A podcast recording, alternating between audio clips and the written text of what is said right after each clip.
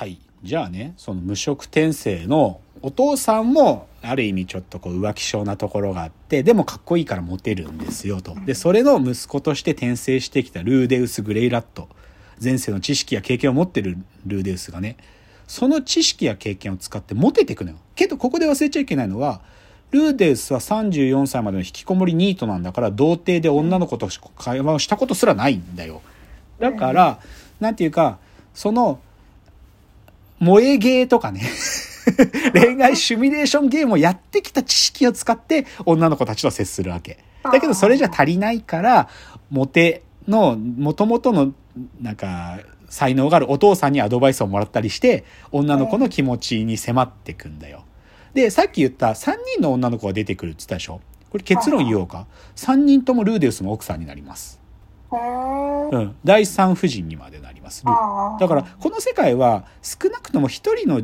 奥さんじゃなくて多多妻制を許してる世界なんだけど、うんでもこの3人とマジでルーデウスあのてかモテてくっていうかみんなルーデウスのこと好きになってくのよ。うんその幼馴染のシルフィでこれは実はさっきの天才があった後で再会するんだけどその時でももうルフルあルーデウスのことが好きででその再会をきっかけにまず結婚するんですけどとか、うん。ルーデウスに魔法を教えてくれたロキシーもなあのロロキシーはルーデウスに魔法を教えた後離れ離れで手紙をやり取りする師匠弟子の関係だったんだけど、うん。でもあることがきっかけでロキシーともまた恋仲になりルーデウスの良き妻になるんです。でエリスっていうその赤髪の女の子はこの子と一番最初に結ばれるんだけどなんとその転送されちゃったとこからなんとか国に戻ってきた戻ってきたねって言ったその夜にルーデウス12歳14歳かな12歳ぐらい。でエリスが15歳でやるんだよ。子供だけどこれ大丈夫って思うけどでもこれもこのなんか無職転生すごいなと思うとこだけど。でもねここででも僕気づいたのよ。ああこれこれやっぱ転生もの異世界転生ものの醍醐味だなと思った反面このねうん。モテる。だってなんかいろいろ知識だけはさもう抜けてるんだからさ。うんけどある時気づいた。あれルーデウスモテてるけどでも実はこの物語恋のライバル一つも登場してこないな。ルーデウスとこの女の子を奪い合うみたいなこと全くないのよ女の子はルーデウスをすすぐ好きになってでルーデウスは敵いないから敵っていうかライバルみたいなのが作品上出てこないからもう二人で結ばれていくってただそういう話なの。つまりルーデウスのモテのしなんか進め方って戦わずして勝ち続けるんだよ。なんか基本恋と恋っていうもののなんか競争相手と戦ってるわけじゃなくてただひたすらモテて女の子を一つ一つもう落としていくっていうそういう話なのね。でここをちょっとね僕はすごいなと思ったんですよ。なんかこここういうこと今までねモテっていう意味で考えたことなかった。つまり戦わずして勝っているモテについて今日は考えたいんですよ。うんっていうのが大いなる前振りです。なのでこっからちょっとそのけ完全にガラッと変わりますよ話の内容。ここから経営戦略とは何かという話になります。せ経営戦略の話をします今日私は。競争戦略。つまり今日はモテの競争戦略論つっていうのはこのルーデウス・グレイラットという異色あ無色転生のモテの話と経営戦略論をちょっと対比して考えたいという経営戦略論の歴史とルーデウスが今立ってる立ち位置ってのは何かという話を考えたいわけです。おなのでちょっとここからちょっとビジネスっぽい話します。でもどっちかというと経営学の話に近いけどね。ーちなみにさ深谷さんに最初の問いね。はい。戦略とかよく言うじゃない？経営戦略とかさ戦略って言うじゃん。戦略って何って聞かれて何て答えます？戦略とは何か。これねでもいろあ、うん、はい。いろんな答えあるよ。いろんな答えある、うん、計画よりもうちょっとしっかりしてるあ感じ確かにねうんそういう、うん、それはね、一つの解釈ね。なんか計画や戦術よりもさらに上位の概念としてね。うん戦略が決まるので戦術が決まりでプランが決定されるみたいなことだよね。それは一個の言い方でしょう。でね、これ別に、これは正解ってわけじゃないんだけど、僕が、あの、アクセンチャーっていうコンサルティング会社に就職していた時に、まあ、僕の上司がね、戦略って何だかわかるかっていうふうに聞かれた時に、最初に教えてもらったことなんだけど、これね、その人が言ったのは、中長期的に負けないことって言ったんだい。よね。うんで僕はね今でもこれ忘れてないつまり戦略っていうのはね短期的に勝つことでもなくて単純に中長期的に負けなければいいの中長期的に勝つ必要もなくて中長期的にサバイブすればいいので中長期的に負けないことそれが戦略なんだっていうふうに教わってね。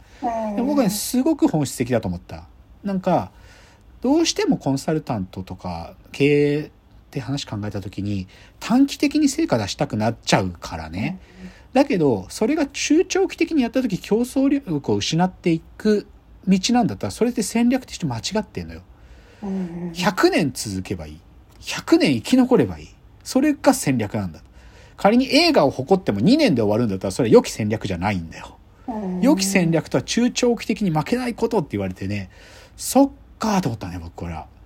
これね、最初に聞いたのは2004年だったの、これを。うんうん。で、そっから、まあでも僕もさ、そういう世界に片足突っ込んでるからとか、まあそれなりに経営の本も読むからね、そういうトレーニングも受けたし。なので、経営戦略の、経営戦略の本僕大概読んでるんです。なんだけど、ちょっとね、経営戦略って呼ばれてるものもね、実は変遷があってねって話をちょっとだけしますね。うんで、それね、非常によくわかる本2つ紹介しますよ。はい。で、1つは、ヘンリー・ミンツバーグっていう、マギル大学っていう、そんなにと、今だったらいい大学なんだけど、その当時はそこまで、そのビジネススクールがトップだって言われてるようなビジネススクールじゃなかったんだけど、そのマギル大学にいるヘンリー・ミンツバーグっていう先生が、戦略サファリって本書いたの。2000年代だったと思う。これね、傑作なのね。そこまでのせ経営戦略論完璧に網羅した。まあ、そこから新しいコンセプト出したわけじゃなくて、とにかく整理したんだよね、この本で。で、僕、この本読んで、うーわと思って、すげえと思って、なんか、いろいろ今まで知識入れてたけど、それが完全に整理されたの。ヘンリー・ミンツバーグの戦略サファリ。これ一冊目。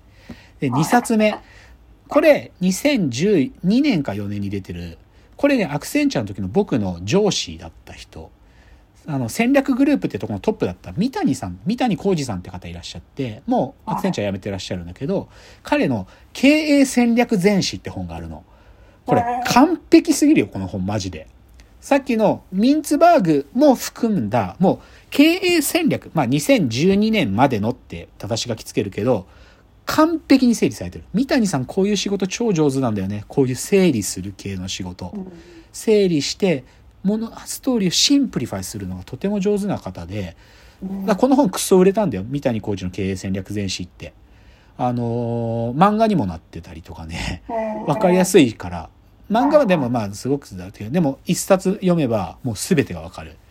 で、今日これをどっちかというと下敷きにして喋りますね。はい。で、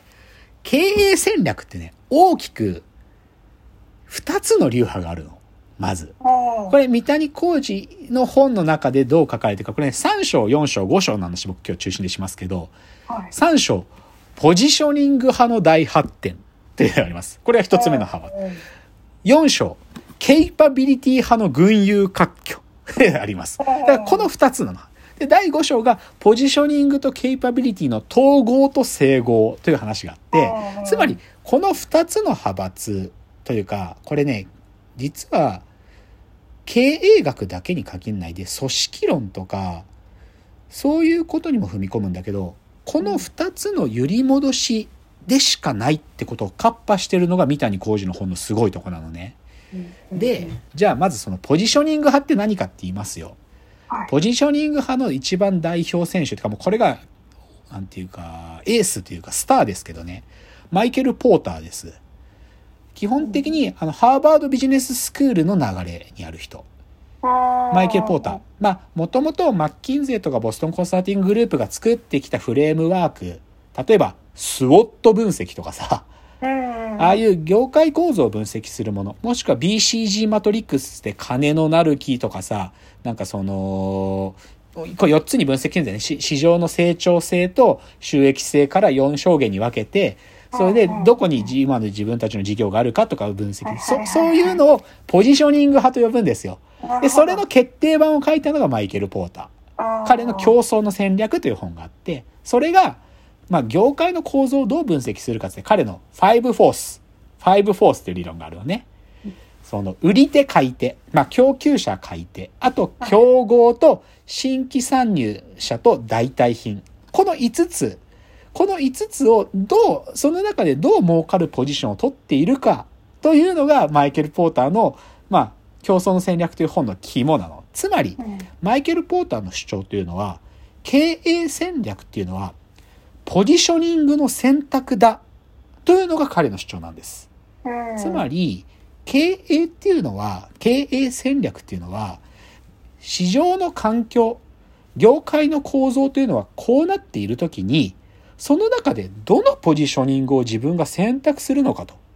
それが全てなんだっていうの。ポーターが言うのは。うん。つまり、非常に環境優位な話をしてるの、彼は。うまく市場の環境を観察しなさいと。その環境がどうなってて、いや、売り手優位な市場なんだったら、そこの中で競争力を発揮するポジションはどこかとかね。もしくは、新規参入者がなかなか入ってこれない業界なんだったら、もっと新規参入者が入ってこない戦略を立てれば永遠に自分たちが勝ち続けるだろう。とか、自分たちの代替品になるものはこれだって見据えれば、このユーザーがこの代替品とのリプレイスを起こすタイミングで自分たちが圧倒的にレバレッジが効くだろう。とか、そういう市場の環境を分析した上でどのポジショニングを取るのか。というのが、ポジショニング派の全てなんですよ、主張の。うん。いや、時間だ。